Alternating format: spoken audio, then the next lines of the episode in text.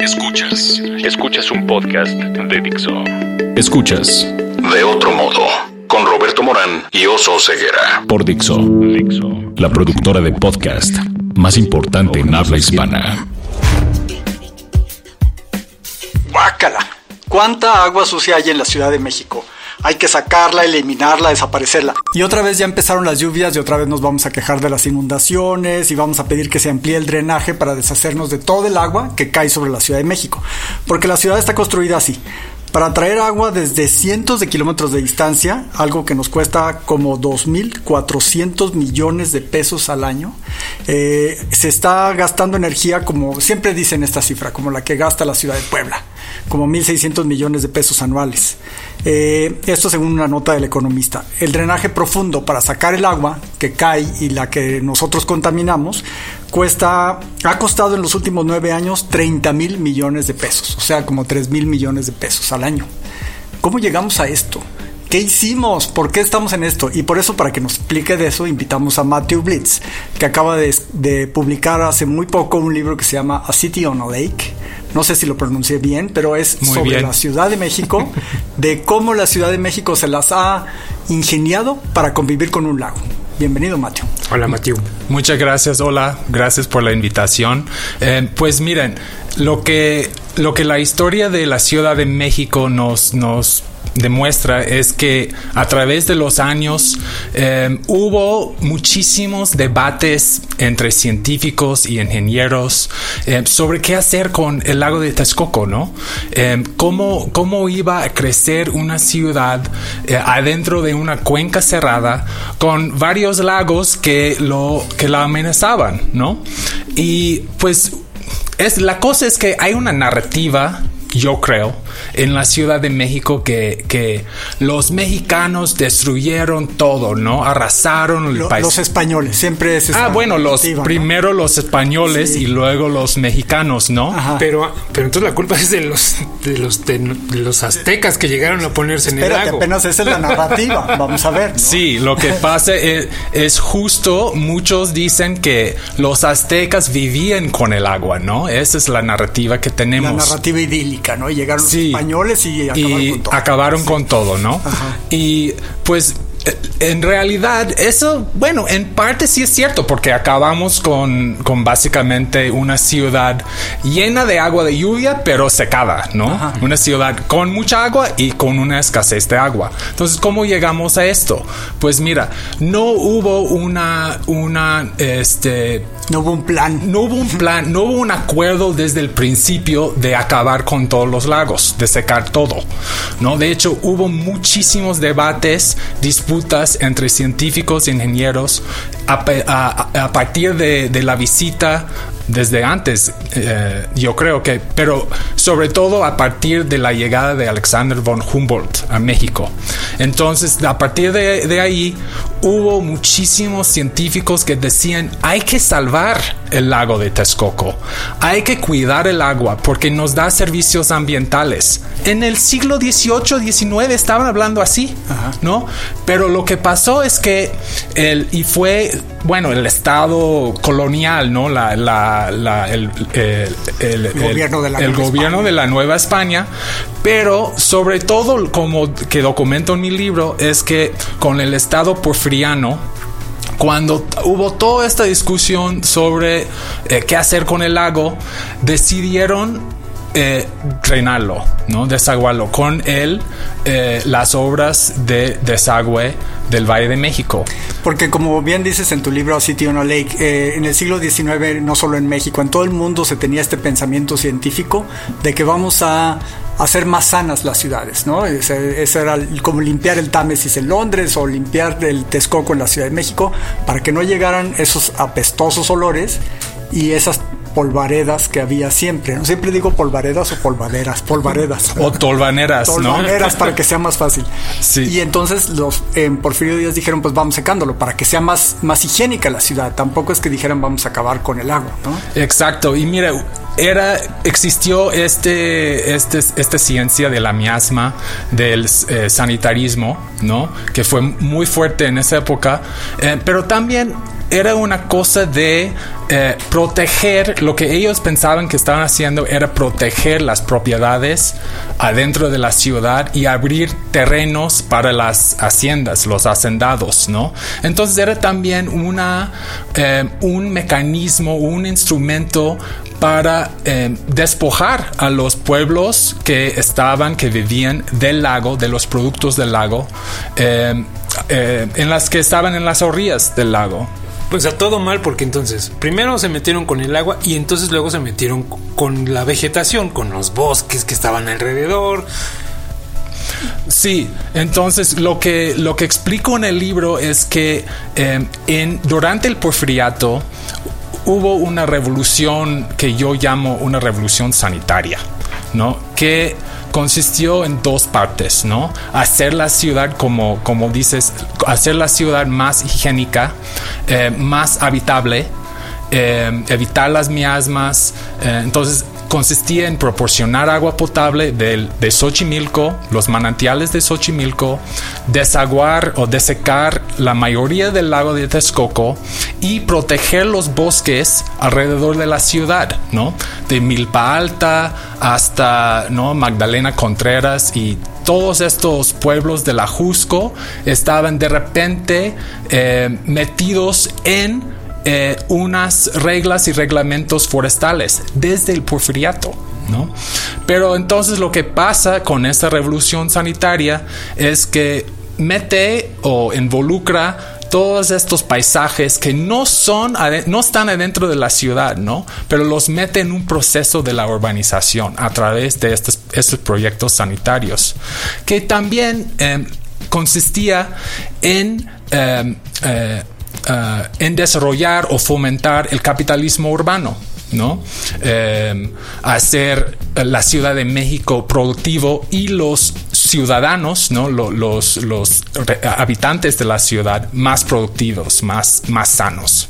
Y entonces llegó la revolución y ahí en algunos capítulos de tu libro tú narras esta cuestión de cómo la revolución se escenificó también en la Ciudad de México, cómo el gobierno de la ciudad tuvo que enfrentarse contra algunos grupos zapatistas eh, con la idea que tenía el gobierno de la ciudad de proteger los bosques y los zapatistas que tenían de producir agrícolamente ahí y todo esto, ¿no? Todavía se dieron más conflictos durante la época de pues que de desde que cayó Porfirio Díaz hasta que llegó el gobierno de la convención. Como Matthew Blitz, Matthew Blitz viene aquí a enseñarnos la historia que nosotros debimos haber aprendido, ¿no?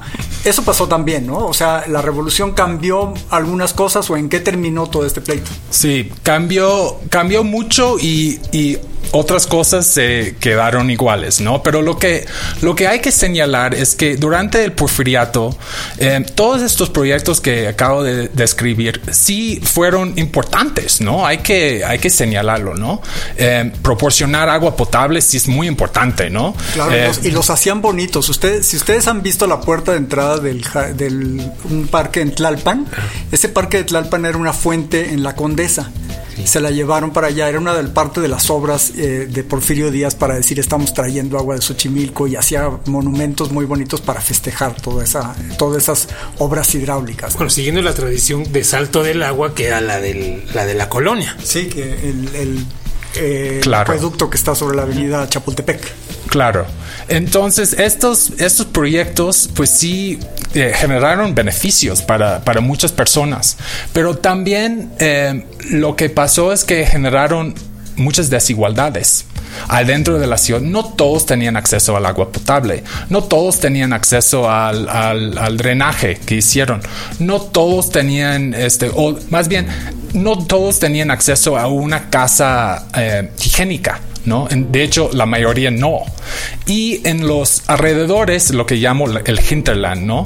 Eh, estos, perdón, estas obras hidráulicas fueron también despojo despojo de los recursos naturales de, de los pueblos que vivían de estos recursos, de estos em, en paisajes lacustres, ¿no? Y además en los bosques, ¿no? Los bosques también al restringir el acceso por decir, ah, hay, hay que garantizar la salud de la ciudad, ¿no? Lo que hicieron es que crearon una, una visión del pueblo, ¿no? Indígena, campesino, que desperdiciaba los recursos forestales.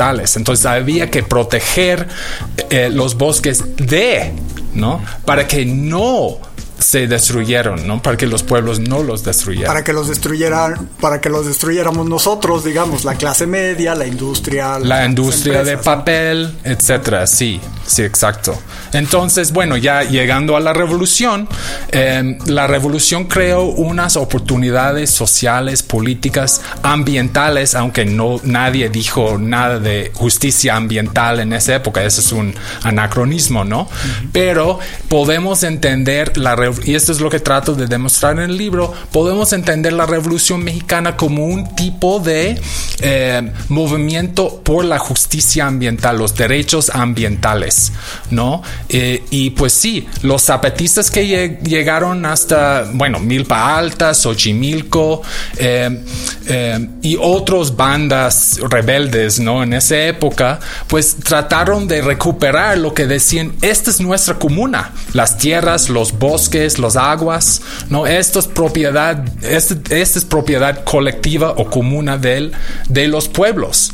¿no? Y hay que protegerlos de, de, los, em, em, de los poderes del Estado urbano porfiriano, ¿no? Y de los capitalistas que estaban despojando esas tierras y, bosques. Déjame hacer un pequeño comercial. Es que solamente dije que Matthew Bitts es el autor del libro Assyrian on a Lake, pero pues no lo presenté tanto, ¿no? Pero yo supongo que ya todos están impresionados con todo lo que sabe sobre la Ciudad de México. Él es profesor asociado de la Universidad de California en San Diego y doctorado en Historia Latinoamericana y del Caribe de la Universidad de Nueva York y se dedicó a investigar toda esta cuestión ambiental del agua de la Ciudad de México que nos va a permitir, yo creo, como saber cuál es el camino que hemos seguido y hacia dónde podríamos pensar que nos va a llevar ese camino, ¿no? Oso, tú tenías una pregunta. Justo sobre eso, la, o sea, hacia dónde vamos ahora, Matthew. Digo, no, déjame antes de ir hacia dónde vamos, porque después de la revolución vienen un famoso nombre, hablando de grandes ingenieros, Nabor Carrillo, y, y parece que se quiere este, rescatar lo poco que quedaba, ¿no? Pero no lo conseguimos, otra vez volvimos a tropezar, ¿no? Pero cuéntanos un poco ahí qué pasó, Matthew. Sí, bueno, em, el proyecto de Nabor Carrillo, el proyecto Texcoco, que empezó en los finales de los 60, principios de los 70, fue un proyecto para, em, para recuperar parte del lago de Texcoco, lo que ahora se llama el lago Nabor Carrillo. Si, bueno, cualquier persona que ha em, tomado un avión saliendo del aeropuerto, pues ve abajo, ¿no? Si estás en el, eh, el correcto lugar del avión, ves abajo el lago Naborcarrillo. Eh, y también no solo fue una, eh, un proyecto para rescatar el parte del lago, fue también un proyecto de aforestación. Eh, eh, cultivar pastizales adentro de la cuenca del ex lago de Texcoco para acabar con las torbaneras que azotaban la Ciudad de México y causaban mucho daño. Que es un proyecto que ya había visto con muchas ganas eh, el gobierno de Francisco y Madero, ¿no? Sí, mira, justo lo que también quería decir es que este proyecto no salió del, del vacuum, digamos, ¿no? Esta, este proyecto tiene raíces intelectuales, científicas muy profundas en México. ¿No? Podemos otra vez decirlo, desde Humboldt que, o Alzate, que decía, hay servicios ambientales que, que tiene la existencia del lago de, de Texcoco. Y pues en en pleno desarrollismo mexicano en los 40, 50, 60, hubo muchos ingenieros, arquitectos, urbanistas, Alberto Array, em, eh, eh, Guillermo Zaraga, em, Enrique Beltrán y otros que decían eh, que la Ciudad de México, ya decían esto en los 40, 50, la Ciudad de México estaba en una crisis ecológica, ¿no? estaba en desequilibrio y este desequilibrio se fundaba en el hecho de que se habían desecado los lagos, ¿no? Y había decían hay que rescatar los lagos y pues eh, de ahí sale el, plan de Nabor Carrillo Y pues en parte tuvo éxito, ¿no? Pues al final sí, los, las tolvaneras existen, pero no existen como antes, ¿no? Eran realmente un terror para los habitantes de la Ciudad de México. Em, y, em, pero lo que, lo problemático del proyecto Texcoco es que cerraron todo, em, todo el proyecto como, como propiedad federal, ¿no? Entonces pudieron haber hecho un parque increíble ahí, ¿no? Y decidieron no hacerlo. Y lo que pasó es que separa, este proyecto separaba em, todos los habitantes de la Ciudad de México de su historia con el lago de Texcoco.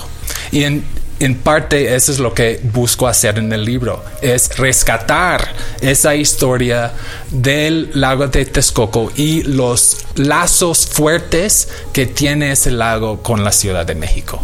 Y también como eh, la historia de la Ciudad de México ha sido una historia de escapar del oriente de mandar a la gente de menores ingresos a la parte del oriente y la gente de mayores ingresos se va al occidente, a donde se va el agua y luego después el agua que ellos usan y que contaminamos, los que vivimos en el occidente, se las echamos a los del oriente para que se inunden siempre, ¿no? Entonces se, generó las lomas, se generó Polanco eh, y todo esto para después echarle el drenaje a Valle de Chalco, a toda esa zona, ¿no? Que queda en el camino hacia pues está de bajadita, pues para allá mandamos el agua, ¿no?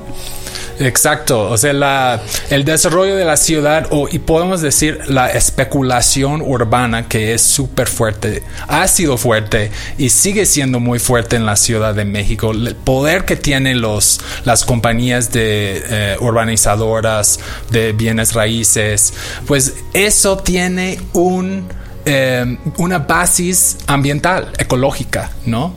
Pues claro, los terrenos que están más arriba, eh, más lejos del lago, que están más cerca de las, donde está el sistema de Cutzamala y Lerma, tiene más acceso al agua potable, tiene más bosques, más parques, pues claro, esas zonas valen más y ahí van a asentarse los, ¿no? los, los más, la clase media, los más ricos y pues claro, la, la gente pobre pues tiene que encontrar terrenos, se, se, acaban asentándose en, colonias populares eh, informales que están en las zonas más precarias ecológicamente. En este libro de A City on a Lake, Matthew cuenta algunas anécdotas, por ejemplo, que en los años 30, eh, con esta idea de que para ser rico y para vivir bien había que irse a las zonas firmes, al occidente, eh, hubo un desarrollador en la colonia Portales, que agarró la hacienda portal, los portales y que se las vendió a todos y no les puso el más mínimo servicio, ¿no? Que no sé, esa historia yo no sé dónde la he visto. Eh, pero eso ya se acabó, ¿no? yo creo que eh, no sabes dónde lo has visto porque es tan común que se ve por, todo, por todos lados, ¿no? Eh, y sigue siendo común, ¿no? La, la posibilidad de defraudar a gente que está buscando vida, ¿no? Una, un hogar sano, un hogar este, económico, pues claro, pues están ahí, son, están enganchados, ¿no? Y pues quieren creer en el sueño del hogar em, bonito, ¿no? Entonces eso es lo que pasó en los portales, defraudaron a cientos de familias que estaban tratando de escapar a las vecindades, los slumlords del, del centro histórico y otras zonas, otros, otros barrios y colonias alrededor del centro. Sí, que las condiciones de la clase obrera escritas por Federico Engels se quedan fresas, ¿no? Se quedan comparadas con cómo vivía la gente en, en el centro de la Ciudad de México. Y como bien dice Roberto, o sea, esa historia te suena así como esta que les voy a contar, o sea, proyectos, ya hablamos de desde Humboldt y ahora hace el más reciente es el de Ciudad Futura, ¿no? Donde se, nombran arquitectos famosos como Teodoro González de León, Kalash y, bueno, este proyecto de Ciudad Futura que en teoría trata de rescatar otra vez, otra vez el lago, el lago. Entonces, eh, la ciudad lacustre, la ciudad lacustre. ¿Qué posibilidades le ves a eso, Matthew? Quiero, depende en cómo me, despierto en la mañana. a veces pienso, si, si, dormí bien, no puedo pensar, claro, hay, hay posibilidades de esto, ¿no? Pero lo que, lo que me temo es que estos proyectos de rescatar el lago em, eh, sean fantásticos, ¿no? Y además, em, además tienen el problema de, de si no, si tienes un proyecto ecologista, tienes que pensar no solamente en el medio ambiente, pero también en las consecuencias sociales que trae. Y para pensar en las consecuencias sociales que trae, hay que pensar en el, las relaciones de poder urbano y quién tiene los recursos para desarrollar qué. ¿No? Y entonces lo que pasa es que no Kalachi y otros que piensan en que, que tratan de imaginar estos proyectos según yo, no están pensando muy bien en quiénes al final van a apoderarse de estos espacios, ¿no? Y para desarrollar qué, entonces puede ser otro instrumento, otra herramienta para la especulación urbana y para desalojar a la gente que lleva años viviendo ahí en la ciudad Nesa, en Chimalhuacán y en otros lugares. Otra vez planear desde arriba como se hizo esa hermosa eh, urbanización que es, y hablo hermosa irónicamente, urbanización que es Santa Fe, ¿no? que es imposible de llegar, que no tiene agua, que no sirve, que etcétera, etcétera. Eh, aquí hay una, cuestión, es, cuando estamos grabando este podcast, más o menos cuando está plena temporada de lluvias y ya el, gobierno de la Ciudad de México está muy contento porque ya le van a entregar el túnel emisor Oriente, una super obra, como lo fue en época de Porfirio Díaz, una de las grandes obras de la ingeniería en la humanidad, de 62 kilómetros de largo y 7 metros de alto, el túnel emisor Oriente. Y están muy contentos porque ya se los van a entregar, porque ahora sí ya nos vamos a deshacer del agua de lluvia. ¿Qué, nos dice esto? Porque eso también Porfirio Díaz se tomó la foto con ese mismo túnel un poco más chiquito. Pero ¿qué nos dice esto de que seguimos haciendo esas grandes obras faraónicas? Pues mira, hay, hay muchos, eh, muchas razones, según yo.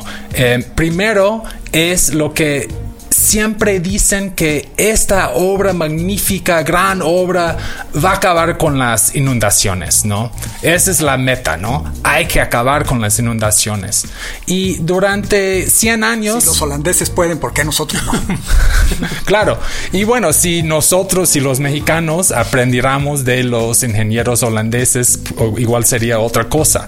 Pero siguen con el pensamiento de desaguar, de, de drenar, ¿no? Y eso ha sido el, em, eh, el, proyecto durante muchísimos años. Y pues estas obras grandes sirven al Estado mexicano porque son eh, visibles, pues es una forma de demostrar al público que el Estado, el gobierno mexicano, sí está haciendo todo el trabajo necesario. Son grandes obras de ingeniería mexicana y legitimizan el Estado, ¿no? Eh, y también... Y cobran un, porcentaje también por hacer esas obras. Exacto. O sea, o, bueno, está la corrupción y del Estado, pero también la, ganancia que hacen los constructores. No haya corrupción, puede haber una ganancia, ganancia lícita de hacer esas gigantescas obras, porque estás generando empleos para los que tú sabes hacer. Exacto, exactamente. Entonces, los historiadores y los urbanistas hablamos del path dependency, ¿no? Del, de la dependencia del trayecto urbano. Entonces, como el gobierno mexicano lleva y los constructores están experimentados en esto, llevan años haciendo estos tipos de trabajos, por lo menos desde el porfiriato, ¿no? Entonces, es muy difícil cambiar el, el, cambiar la política pública, ¿no? Cambiar el, y porque cambiar la política pública requiere un cambio de imaginación, ¿no? De cultura. Y de invitar a más gente, además de los mismos que siempre hacen la política pública. Exacto. Pensar en otras personas que están eh, imaginando otra forma de manejar el agua más sostenible, más ecológica y que sería como captar el agua de lluvia. ¿No? En vez de drenarlo, captar el agua de lluvia. Esto requiere proyectitos, ¿no? Proyectitos urbanos en casas, en edificios, eh, pero sería, eh, sería una cosa de... Eh, de cambiar o, girar los fondos públicos hacia otros tipos de programas y otras personas, ¿no? Pasamos a un mini cuestionario que se llama Ping Pong, Matthew. Ok. ¿Qué es el agua? El agua es indispensable para la vida y está bajo amenaza en México y en todo el mundo. ¿La Ciudad de México es el peor ejemplo de urbanización? Es uno de muchos, pero quiero señalar cómo esto no fue destino, sino que fue el resultado de que algunas personas y algunos intereses sociales muy poderosos ganaron sobre otros, más democráticos, más igualitarios. ¿Qué te prende? ¿Qué te entusiasma? Em, yo creo que, bueno, aparte de los libros, em, dar clases, me encanta dar clases, es un reto dar una clase buena y exitosa. ¿Qué es la política? La política, wow, esa es una pregunta muy importante. la política es em, el conflicto de intereses y es una lucha por una democracia eh, verdadera. ¿Qué otra profesión intentarías, Matthew? ¿Qué otra profesión intentaría? Pues el, yo creo que el urbanismo o el algún tipo de diseño de espacio, ¿no? Historia, ¿para qué? Historia es la historia es para o sea, dicen siempre, ¿no? Por lo menos en inglés, en, Estados Unidos en inglés, en inglés dicen la historia, hay que aprender la historia para no repetir los errores del pasado. Eso es nada más la superficie, ¿no? De lo que es la historia, lo que sirve la historia.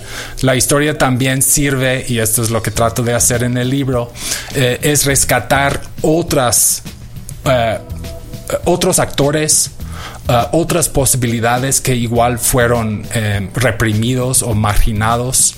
Em, y este, pues sí, descubrir láminas de la historia para entender cómo llegamos a donde estamos ahora y qué es lo que sirvió, qué es lo que no sirvió y para quiénes sirvió ¿no?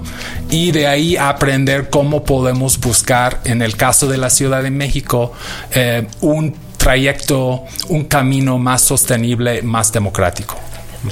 Matthew, muchas gracias por estar aquí. Por favor, sociedad civil, gobierno, gente, ciudadanos, lean el libro Assyrian Lake, escuchen a Matthew Bits. ¿Ya está en español?